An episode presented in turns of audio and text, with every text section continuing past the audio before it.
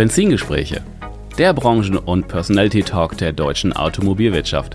Der Podcast für und mit Menschen aus der deutschen Automobilbranche, die etwas zu sagen haben. Wir teilen die Liebe zum Automobil in persönlichen Erfolgsstories, die es wert sind, erzählt zu werden. Es geht um neue und verschiedene Blickwinkel auf die Autobranche und persönliche Meinung zukünftiger Geschäftsmodelle und Mobilitätskonzepte. Vom prüfenden Blick in den Rückspiegel bis zur spannenden Aussicht mit Fernlicht in die mobile Zukunft. Ich bin Tim Klötzing, Experte der deutschen Autobranche, Content Creator und freier Automarketing-Berater.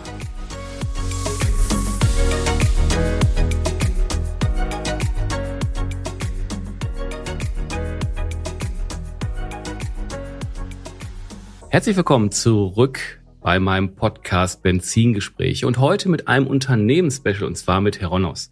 Ich freue mich selber auf dieses Special, weil Heronos ist ein Unternehmen, welches sich bereits seit einiger Zeit stark mit dem Thema AI, künstliche Intelligenz beschäftigt, um Menschen bei der Arbeit zu unterstützen.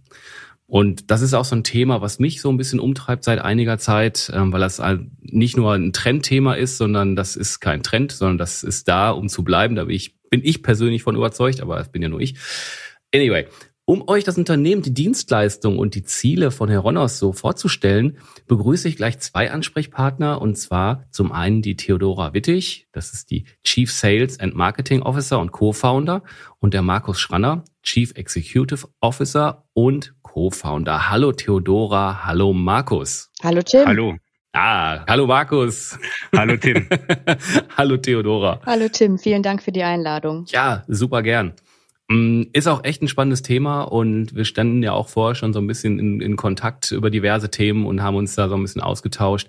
Aber bevor wir da so ein bisschen tiefer einsteigen, erstmal, ja, lass uns doch mal ein bisschen über euch sprechen. Was sind denn so eure Werdegänge und was waren so eure beruflichen Stationen zuvor, Theodora? Ich persönlich komme aus dem Agentur- und äh, Sales-Bereich, also klassisches äh, Marketing ähm, mit dem Fokus auf Handelskommunikation ähm, und habe ähm, diverse Branchen in meiner Laufbahn durchlaufen, also von Automobil über Pharma, über Bau, über Lack, über Dienstleistung, B2B, B2C. Also ich habe wirklich eine ganze Bandbreite mitgemacht, um dann die letzten äh, Jahrzehnte tatsächlich 15 Jahre in der Automobilbranche zu verbringen und dort mit Herstellern Herstellern und mit vor allem mit dem Handel eben zusammenzuarbeiten. Hm. Ja, auch im, im Autobereich kein Neuling sozusagen, ne? Nein, überhaupt kein Neuling. 15 Jahre Automobilbranche prägen und 15 äh, Jahre Automobilbranche, muss man auch wirklich sagen, berühren so ein bisschen das Herz und das, das, das verlässt man auch nicht mehr. Mhm. Ja. Aber deswegen seid ihr ja auch mit Heronos ja auch, äh, ja, habt ihr ja auch die Automobilbranche im Fokus, ne? Von daher, aber sprechen wir gleich noch drüber. Markus, sag du doch mal ein paar Sätze zu dir. Ja, mein äh, Werdegang unterscheidet sich ein bisschen in der Hinsicht, dass ich bisher äh, vergleichsweise wenig Kontakt mit der Automobilindustrie hatte, neben dem Autofahren natürlich, was ich gerne mache. Ähm, ich war mal als Student äh, bei Daimler und habe Autos geschraubt mhm. ähm, als Studentenjob. Das äh, war der engste Kontakt in, de, in dieser Hinsicht.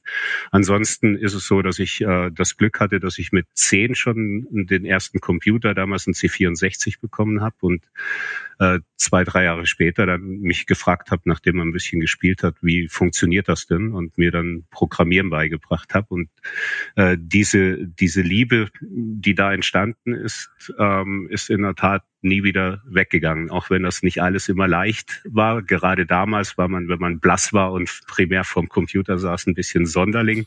Heute hat der Nerd-Status ja eher eine Auszeichnung ein bisschen mit inbegriffen. Mhm. Ähm, aber wie gesagt, diese Liebe ist nicht wieder weggegangen. Ich habe dann aber auch relativ bald gemerkt, es ist sehr, sehr schwierig, wenn man wirklich nur diese technische Brille auf hat, ähm, weil du einfach über die Zeit auch anfängst zu denken, wie du arbeitest. Das heißt, wenn du zu kantig wirst, wenn dann sonst und auch die Leute dermaßen behandelst, dann ist das nicht unbedingt immer ein Vorteil. Äh, deshalb habe ich dann Betriebswirtschaftslehre studiert ähm, um, wie ich mir damals vorgestellt habe, ein bisschen mehr mit Menschen in Kontakt zu kommen. Das Studium selbst hat dann nicht so geholfen, aber was wirklich geholfen hat, war dann der erste Job bei einem US-Konzern, bei dem ich dann für Veränderungsmanagement verantwortlich war in Europa, Mittleren Osten und Afrika. Und ähm, dadurch war diese IT-Brille sehr, sehr praktisch, weil wir natürlich die Prozesse immer mit dem Gedanken, wie können wir das auch abbilden, wie können wir die Menschen unterstützen, gesehen haben. Aber es hat mich auch gezwungen, eben wirklich zu verstehen, wie Menschen funktionieren. Und das mhm. hilft mir auch heute, denke ich, noch sehr, sehr gut, wenn wir unsere Produkte bauen. Mhm. Ich, äh, ich habe so einen Satz auf den Lippen, der ist nicht ganz richtig, kommt aus dem Song äh, Nerdish by Nature. nicht nordisch, nerdisch. Habe ich schön. noch nicht gehört in der Tat, aber finde ich schön. Ja. nerdisch by nature, sehr schön. Ja, was, was hat euch denn dazu gebracht, jetzt also quasi zu wechseln und ein Unternehmen mitzugründen, welches sich ja auf künstliche Intelligenz konzentriert, ähm, Theodora? Bei mir war es tatsächlich der Zufall und es fällt einem ja zu, was einem zufallen soll. Also ich bin, habe beim letzten Arbeitgeber, die Elite Network, äh, Elite Consulting Network Group, ähm, in der Automobilbranche ja die letzten 15 Jahre verbracht. Hm. Und ähm, auch keine Unbekannte? Auch keine Unbekannte innerhalb der Branche und war dort auch eben entsprechend Geschäftsführerin Marketing lange Jahre und ähm, habe da eben auch alle Teilbereiche kennengelernt und unter anderem haben wir einen unserer heutigen Investoren dort eben her nämlich den Norbert Geiling. Und ich war verantwortlich für den Marktaufbau, ähm, Schrägstrich äh, Marktauftritt, habe also das Projekt übergeben bekommen und hatte ursprünglich gar nicht den Plan, erstens die, die Branche zu wechseln und zweitens eben auch in, die, in den Bereich künstliche Intelligenz so reinzukommen. Und ähm, ja, was ist dann passiert? Irgendwann äh, habe ich mich in dieses Produkt verliebt, in die Chancen, in die Möglichkeiten, in diese, in diese Bandbreite und Vielfalt, ähm, was man damit machen kann, habe einfach gesehen, wie viele Möglichkeiten es gibt, mit künstlicher Intelligenz tatsächlich ganz vielen Menschen Entlastung zu schaffen und habe dann die Entscheidung getroffen, tatsächlich auch äh, zu wechseln, auch im Guten, auch mit Unterstützung. Und das weiterzumachen, was ich angefangen habe, nämlich äh, Marketing und Sales für Ronos, mhm. äh, dann eben nur in, in Vollzeit. Und da wir in der Zeit auch gemeinsam das Produkt umgestrickt haben, erweitert haben, wir kamen ursprünglich aus dem Versicherungscase, natürlich, ne, also ein Teil äh, der, der großen weiten Welt des Automobils ist ja auch die Versicherungswelt, ähm, haben wir dann aber das ganze Device eben auch aufgebaut und gemeinsam. Ich bringe halt den, diesen, dieses, das, das Kunden-Know-how rein, während Markus äh, und Team eben das ganze programmatische und AI-Wissen zusammenbringen und das ist halt ein super Match. It's a match. It's a match, it's a match. Ja, sehr schön. Und äh, ja, Markus, bei dir, wie kam es denn bei dir dazu? äh, am Ende ist, spielt der Zufall, so wie Theo das eben angesprochen hat, natürlich immer eine Rolle. Ich wurde von einem Bekannten angesprochen, ob ich nicht äh, mir vorstellen könnte, einen Vertriebsmitarbeiter, einen digitalen zu bauen. Damals mit der Frage, kannst du einen Bot bauen? Ähm, ich fand diese Clickbots schon immer ganz, ganz furchtbar, hatte aber zu dem Zeitpunkt eben schon ein paar Jährchen äh, mit dem, was man heute künstliche Intelligenz äh, nennt, verbracht und habe dann gesagt, wenn du bereit bist, mit mir so einen Weg zu gehen, dass wir wirklich auf die neuen Technologien setzen, dann versuche ich das gerne. Das hat gut funktioniert, damals für die Versicherungsbranche. Drei Jahre ist das jetzt her. Und ähm, durch äh, unseren Investor Elite kam dann natürlich ganz schnell auch der Schritt in die Automobilindustrie. Grundgedanke ist am Ende immer das gleiche. Theo hat es schon gesagt, wir leben in einer Zeit, in der äh, Fachkräftemangel, und das ist jetzt vielleicht auch meine Natur wieder ein bisschen nerdier, aber der Gedanke natürlich auch, gibt es da einen Markt, gibt es da eben jemanden, den man damit unterstützen kann. Und vor, vor Hinblick Fachkräftemangel war das natürlich dann auch so relativ schnell, dass wir gemerkt haben, wir können damit den Leuten wirklich helfen, ihren Job nicht unbedingt einfacher zu machen. Denken muss jeder immer noch selbst und auch Leistung, glaube ich, ist bei jedem immer noch selbst mit da. Aber wir können viele Teile der Aufgabe, die vielleicht nicht notwendigerweise im ersten Moment einen Menschen benötigt, auch übernehmen und so unterstützen, dass man sich auf die wirklich wichtigen Themen konzentrieren kann. Mhm. Ihr seid ja jetzt kein Unternehmen, was sich, ich sag mal so, gegründet hat, um in der Automobilbranche anzufangen, sondern die Automobilbranche ist quasi auch eine Branche, die ihr betreut, muss man so rum sagen. Und du hast ja gerade schon so ein bisschen die Brücke ja auch geschlagen, dass ein Investor bei Herondos äh, dabei war, ein Theodora damit für verantwortlich war. Also äh, ja, wie soll ich das sagen? Also ihr hattet nicht ursächlich die Automobilbranche im Blick, aber das hat halt einen riesen auch Asset für die Automobilbranche, wenn man so will. Es ist natürlich eine der Fokusbranchen einfach aufgrund meiner Historie. Ne? Da sind die entsprechenden Kontakte und ich weiß eben auch, was sind die Needs des Handels, wo, äh, wann beißen die in die Tischkante, wo sind saisonale Spitzen, wo können wir unterstützen. Ich habe aber auch für die Versicherungsbranche rund um Kfz gearbeitet. Ich habe für Banken rund um Kfz gearbeitet. Das heißt, es mhm. sind überall die, das ist halt das, was ich vorhin sagte, so ein kleiner Abklatsch der großen weiten Welt und dadurch, dass wir eben in anderen Branchen auch arbeiten, arbeiten und genau diese Cases abdecken. Ähm, warum nicht auch in der Automobilbranche? Und natürlich möchte ich gerade so ne, vom Herzblut her dort auch unterstützen. Die, die Branche ist unglaublich im Wandel. Der Handel steht mega unter Druck. Die Hersteller stehen aufgrund der veränderten Parameter total unter Druck und alle suchen Personal und finden keins. Und natürlich können, können mhm. wir mit IDA keine keine, keine Autos zusammenschrauben, aber wir können den Service entlasten, wir können halt ähm, den Sales unterstützen, wir können halt dieses Thema äh, Customer Lifecycle ähm, halt ähm, 24-7 unterstützen und in den, in, in den Dialog mit dem Kunden gehen. Dieses Thema Omnichannel ist natürlich auch ein Problem. Ja, jetzt hast du gerade äh, so im, im mitten im Satz ein Wort gesagt, Namen Ida. Stimmt, stimmt. Ida. Ida ist unser Intelligent Digital Assistant. Ähm, das ist mir in Fleisch und Blut unter, übergegangen. Ähm, es ist unser digitaler Mitarbeiter, ja. den wir bereitstellen. Der kann aber auch Tom mhm. oder Tim heißen und ähm, mhm. ist halt Omnichannel okay. im, im Dialog mit dem Kunden. Okay, ja, gehen wir gleich nochmal drauf ein. Ich habe immer so eine klassische Frage, wenn ich so Unternehmensspecials mache, weil da geht's ja im, im Fokus über um die Unternehmen, die Dienstleistungen oder was auch immer anbieten. Und da es häufig sehr digital ist, dürfte das, weiß ich, ich sage einfach mal, Markus, für dich das Wort Elevator Pitch auch kein Fremdwort sein. Äh, wenn du so ganz, ganz reduziert einen raushaus, äh, den Elevator Pitch machst, was ist das für euch? Äh, für uns ist das sehr einfach. Heronos bietet digitale Mitarbeiter, die Aufgaben übernehmen äh, im Bereich Kundenservice, Mitarbeiterbetreuung oder auch äh, äh, bei Anleitungen oder Hilfen für User des eigenen Produkts, beispielsweise in unserem Fall das Auto, und kann dort jede Art von Frage beantworten, ohne mehr Arbeit oder mehr Aufwand für unsere Kunden. Okay. Konkret, Autohandel. Welche Probleme löst ihr da? Also Menschen entlasten, ja, ist sehr allgemein vielleicht so ein Stück weiter ran? Ja, wir haben ähm, an der Stelle beispielsweise anfangs ähm, wirklich auf Chat gesetzt und haben gesagt, wenn die einzelnen, wenn unsere Kunden dieses, diesen Kanal auf der Webseite, diesen digitalen Kanal anbieten, dann können wir sie unterstützen, indem wir primär erstmal zuhören, was sind die eigentlichen Themen, die wir lernen müssen, die unser System lernen muss und wie können wir dann diese Fragen der Kunden, der Autohäuser beispielsweise in diesem Fall beantworten.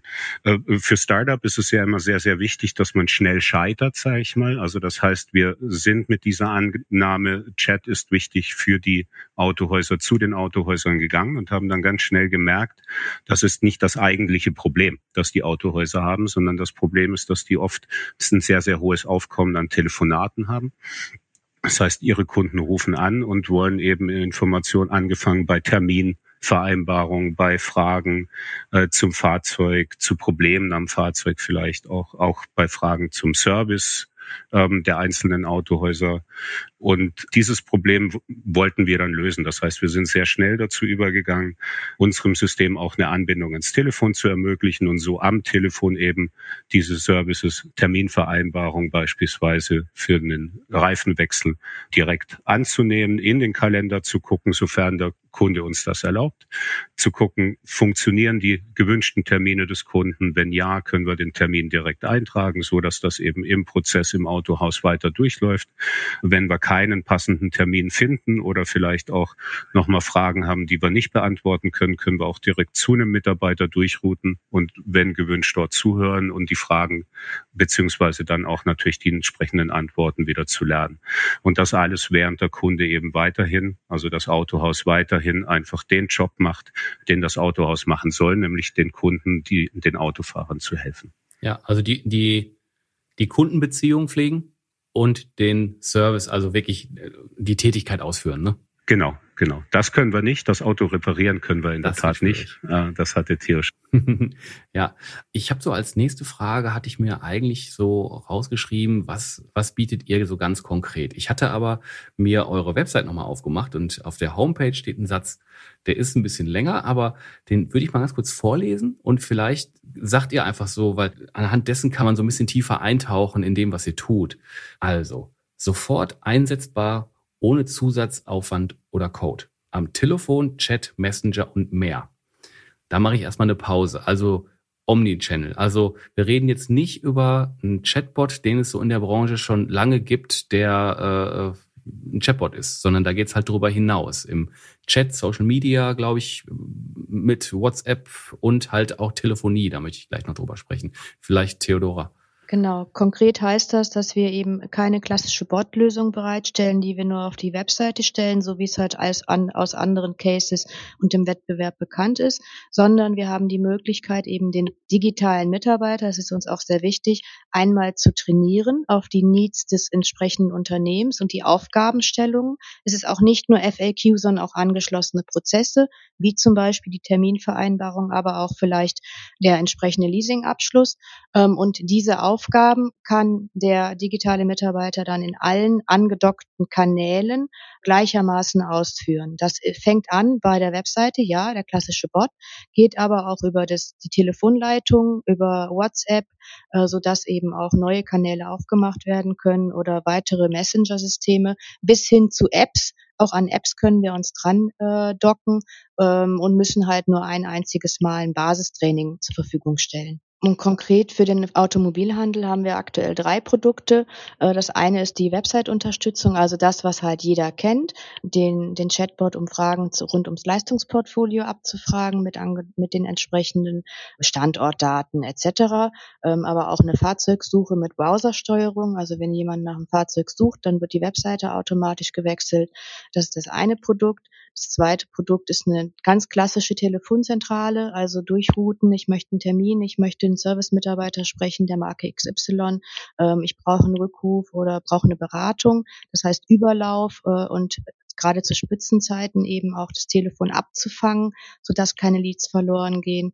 Ähm, und das dritte ist eben die, der Klassiker Reifensaison, ähm, da ein Produkt eben rein zur Terminierung, ähm, sodass wir die Möglichkeit haben, in, eben in dieser Spitzenabdeckung ohne Zusatzpersonal trotzdem noch ganz normal den Job zu machen. Und es geht halt auch kein Termin verloren im, im, in der Saison des Reifenwechsels und wandert dann zu, zu Konkurrenten ab, sondern bleibt halt beim Autohaus. Ja, okay. Ich lese nochmal, ich blicke gerade nochmal auf, auf, den, auf, die, auf die Startseite von euch bei eurer Website, weil das ist nicht so schön, dass das für mich ergänzt sich das da so gerade schön hier mit dem Gespräch. Der nächste Satz ist nämlich lernfähig durch Zuhören und Mitlesen. Also es ist eine künstliche Intelligenz, die quasi an der Kommunikation teilnimmt und daraus lernt. Teilnimmt im, im Passiven, ja. Ja, im also, Passiven. Ja, das also, heißt? Genau, genau. Ähm, das heißt, äh, wenn das gewünscht ist, da muss man natürlich immer dran denken, dass man die einzelnen Datenschutzthemen mit beachtet, ne, dass man auch dem Kunden das äh, mitgibt, dass dort mitgehört wird, was aber ein üblicher Weg heute ja ist, zu Qualitätszwecken beispielsweise, kennen wir das alle in den Hotlines. Ähm, und dann können wir wirklich zuhören am Telefon, wir können dem Chat mitlesen und können dann daraus ganz konkret das lernen, was für das jeweilige Unternehmen relevant ist, ohne dass eben die Mitarbeiter einen mhm. Zusatzaufwand haben ähm, und sich noch um ein zusätzliches Thema kümmern müssen. Mhm.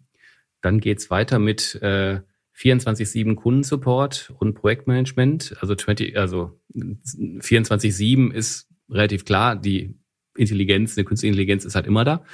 Und dann auch im Mehrsprachendialog, okay, jetzt sind wir erstmal hier im deutschsprachigen Raum, alles klar, mit menschlichem und fotorealistischen Avatar. Hallo, was ist denn das?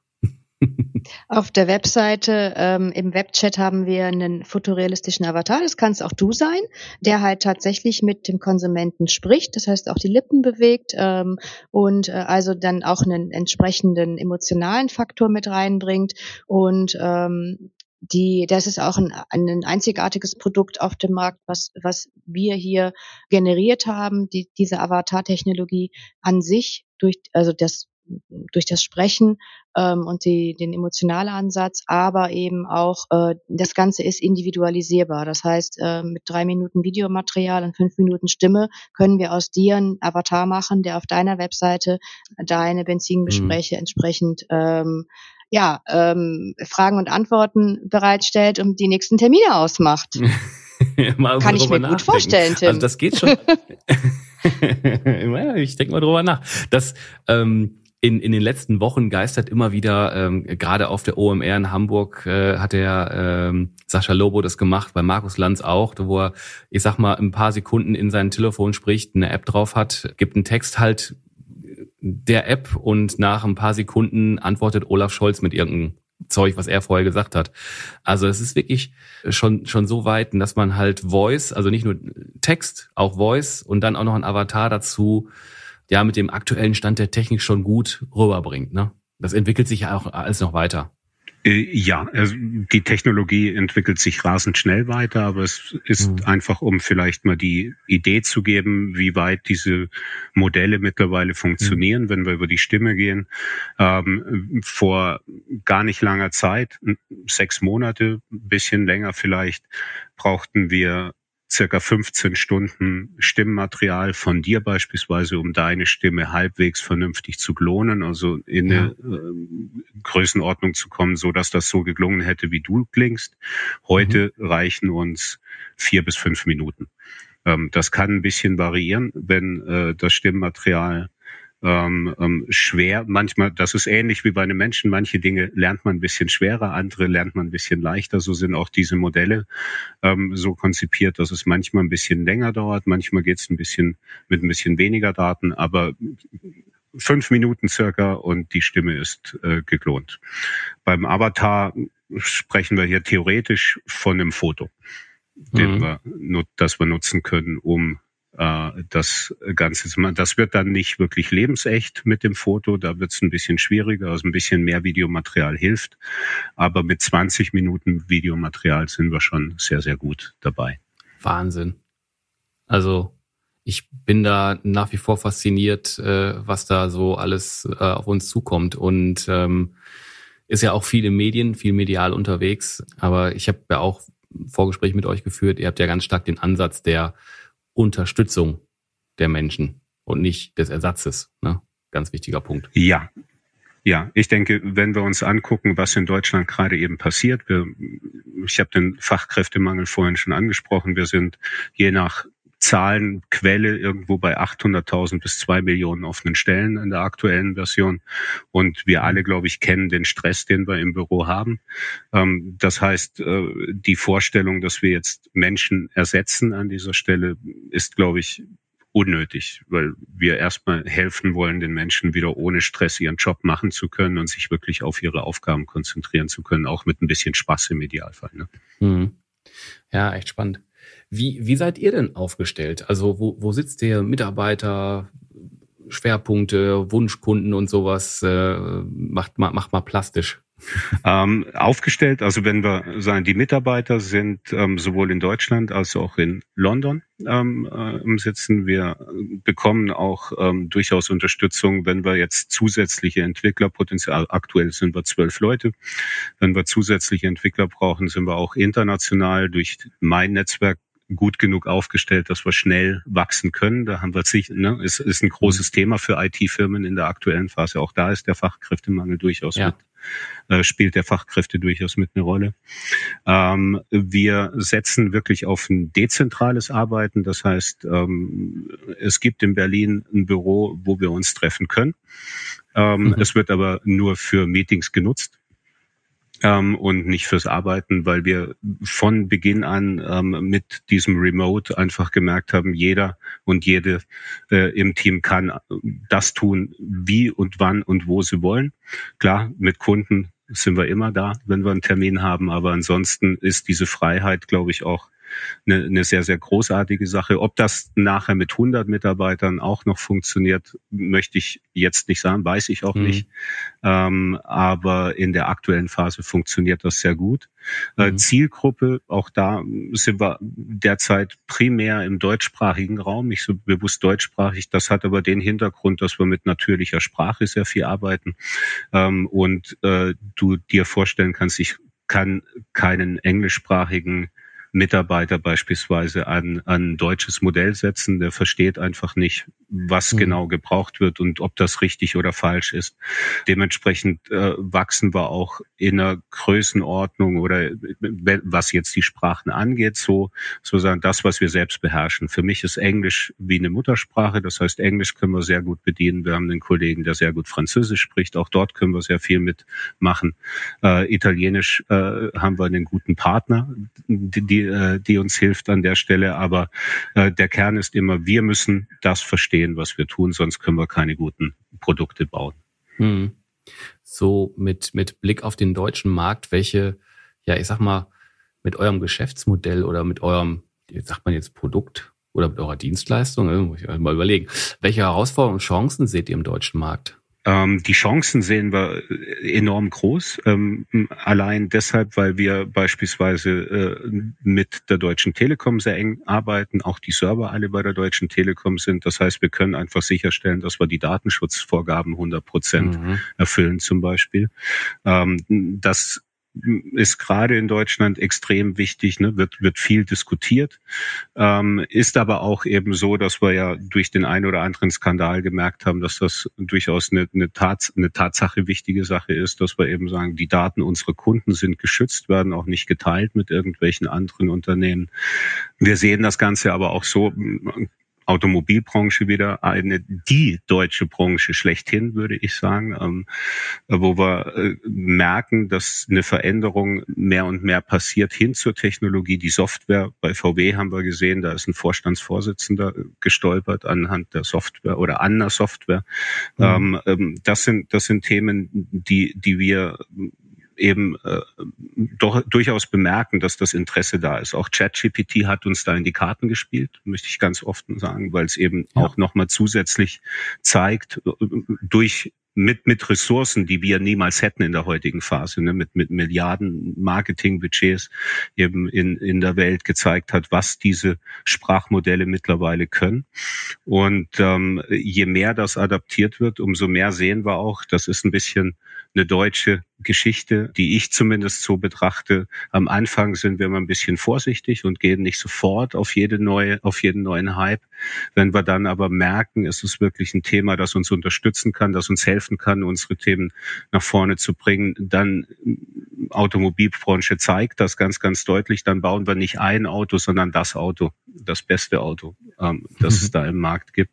Und das, glaube ich, können wir eben in dieser Verbindung, das sind zwei komplett verschiedene Welten, auf der einen Seite Manufacturing, auf der anderen Seite Software. Aber wir sehen eben die Möglichkeit, das zu verbinden. Und dadurch, dass unser Team sehr deutsch ist an der Stelle, ähm, können wir auch die deutsche Mentalität verstehen und Antworten finden, die vielleicht ein internationaler Konzern im Moment eher nur schwierig finden kann. Mhm, spannend. Theodora, was, äh, wie siehst du das auch mit deiner langjährigen ja, Branchenaffinität für ausgerechnet die Autobranche?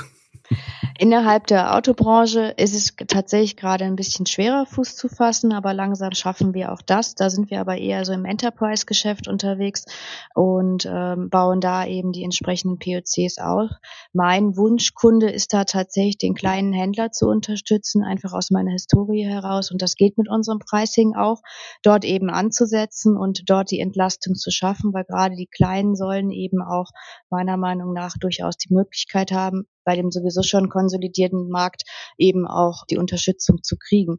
Die Chance, die ich auch tatsächlich sehe, ist in Abgrenzung zu ChatGPT, dass wir eben die Prozesse aufbauen können und dass wir eben Sicherheit gewährleisten. Ne? Sicherheit ist zum einen, und da springen halt auch tatsächlich alle Kunden sehr, sehr gerne drauf, dass die Lernstruktur, die wir bieten, also dieses, äh, das autarke Lernen, aber auch das gesicherte und äh, kontrollierte Lernen, das ist das eine.